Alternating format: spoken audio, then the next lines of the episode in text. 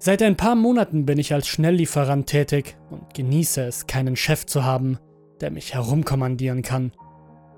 Es ist egal, welche Musik ich spiele, und ich kann Jobs ignorieren, die schlechtes Trinkgeld geben.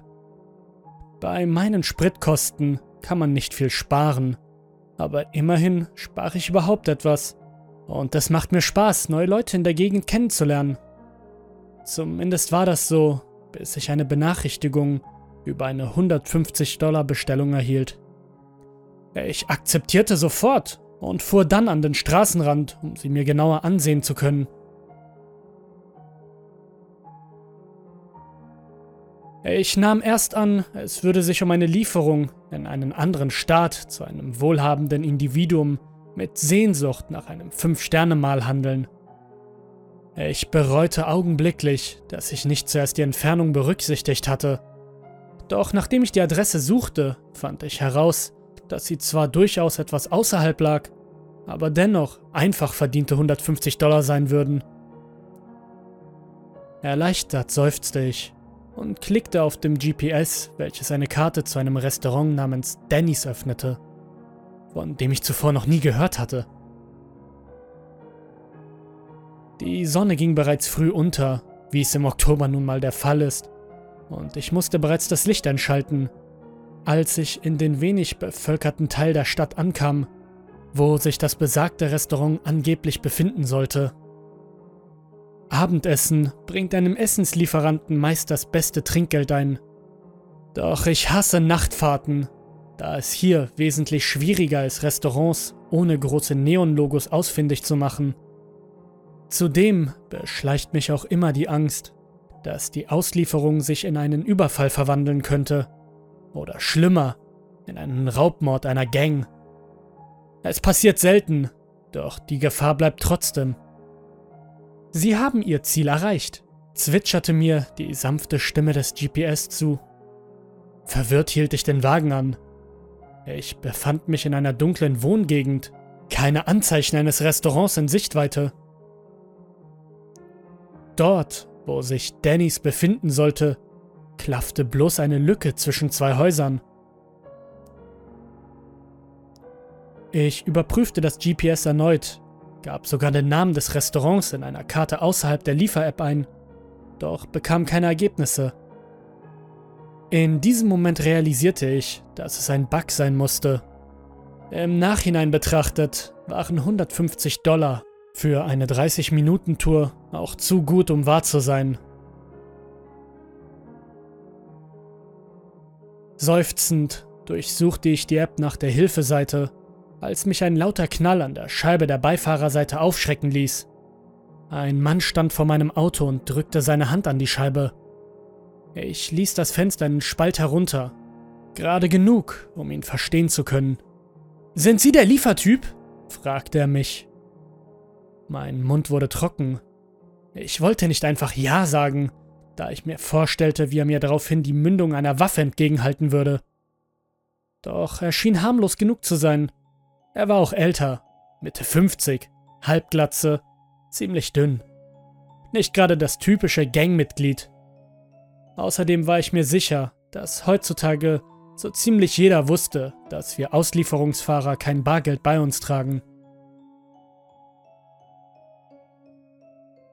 Ja, ich suche nach einem Dannys Restaurant. Ist das hier irgendwo? Der Mann starrte mich bloß an und hob dann seine andere Hand.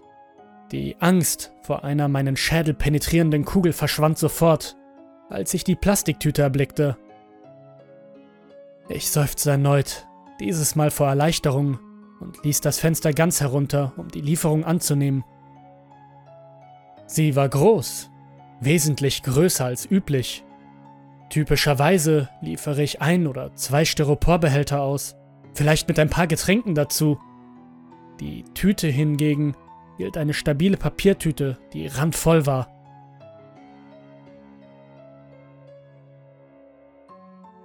Ich musste beide Hände benutzen, um sie anzunehmen.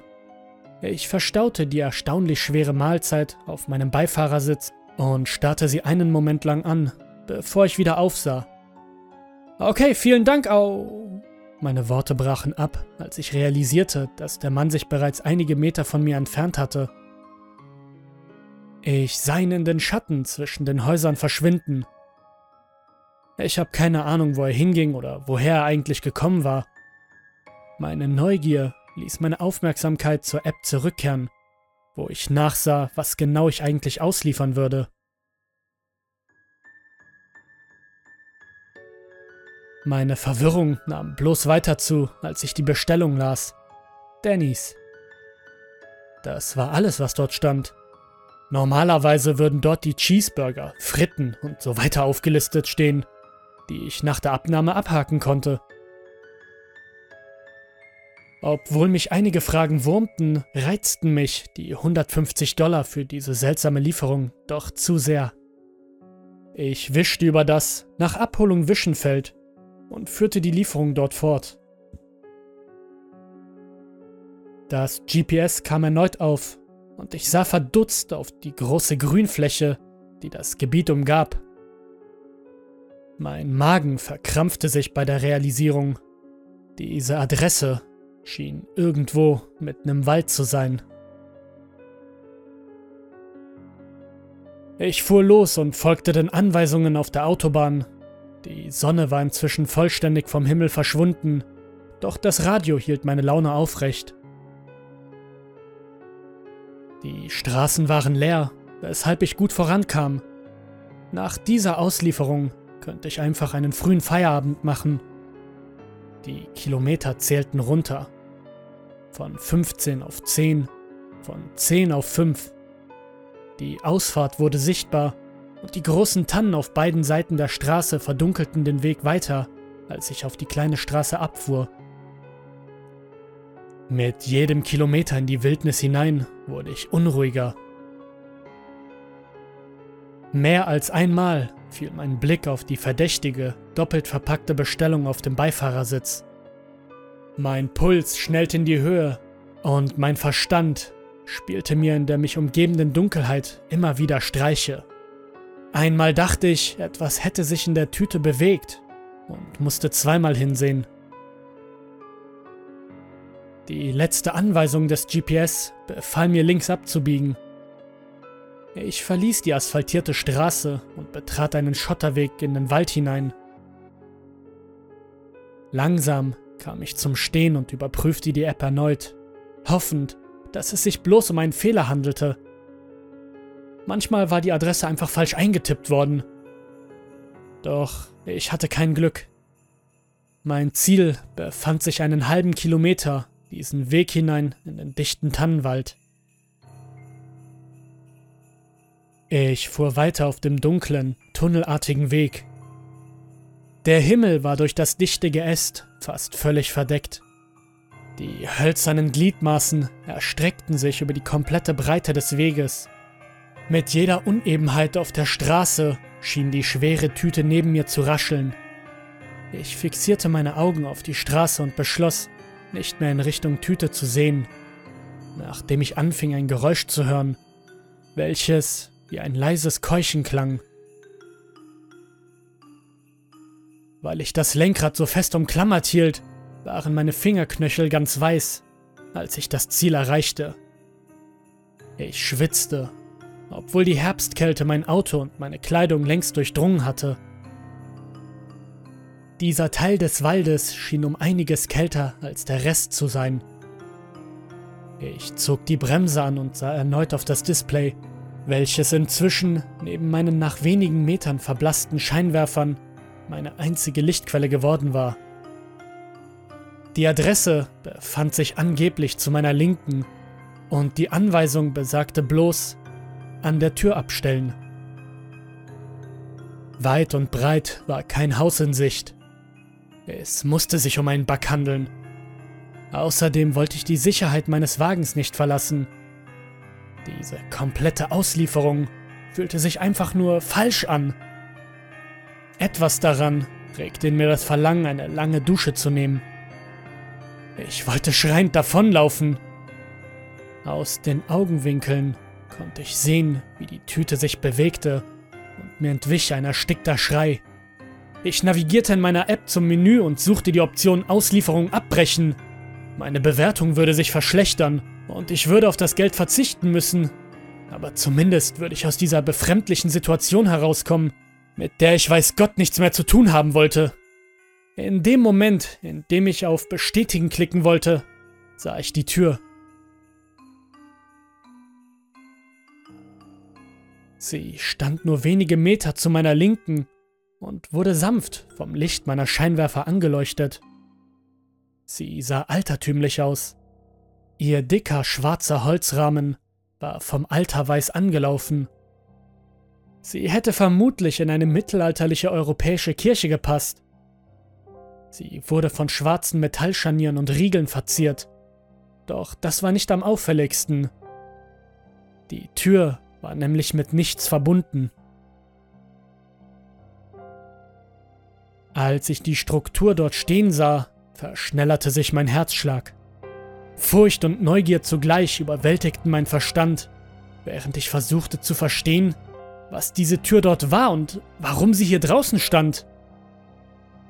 Ich machte ein paar vorsichtige Schritte auf sie zu und spürte, wie sich meine Haare am ganzen Körper aufstellten. Mit jedem Schritt darauf zu fiel die Temperatur. Ich trat um die Tür herum um hinter sie sehen zu können. Und tatsächlich, dort war nichts als ein dicker, endloser Wald. Ich hatte es bereits bis hierher geschafft. Und an diesem Punkt wollte ich bloß noch mein Geld haben und abhauen. Nach ein paar tiefen Atemzügen ging ich zurück zu meinem Wagen und öffnete die Beifahrertür. Mit beiden Händen hob ich die schwere Tüte heraus, während meine Arme unaufhörlich zitterten. Sie bewegte sich. Irgendetwas keuchte und gurgelte darin, doch ich trug die Bestellung weiter auf die seltsame Tür zu. Meine Zähne klapperten vor Kälte, als ich sie auf die toten Blätter vor der Tür abstellte. Ich schoss schnell ein Foto, um zu bestätigen, dass die Lieferung abgegeben wurde, und wischte ein letztes Mal über das Display, um die Lieferung abzuschließen. Ich eilte zurück zum Wagen und stieg so schnell ich konnte ein. Dann hörte ich die leisen Schreie eines Neugeborenen. Ich sah, wie sich das Paket regte und schüttelte. Etwas versuchte nach draußen zu gelangen. Schleunigst legte ich den Rückwärtsgang ein und folgte dem pechschwarzen Weg zurück zur Straße. Doch noch bevor die Tür aus meinem Blickfeld verschwunden war, sah ich, wie sie sich öffnete. Noch bevor sie wieder in der absoluten Schwärze zurückblieb, sah ich den verrotteten Arm mit einem langen, vertrockneten Finger eifrig nach der Tüte greifen. Ich sah dabei zu, wie die schreiende Tüte in den unmöglichen Raum hinter der Tür gezogen wurde. Ein Raum, der nicht existieren durfte.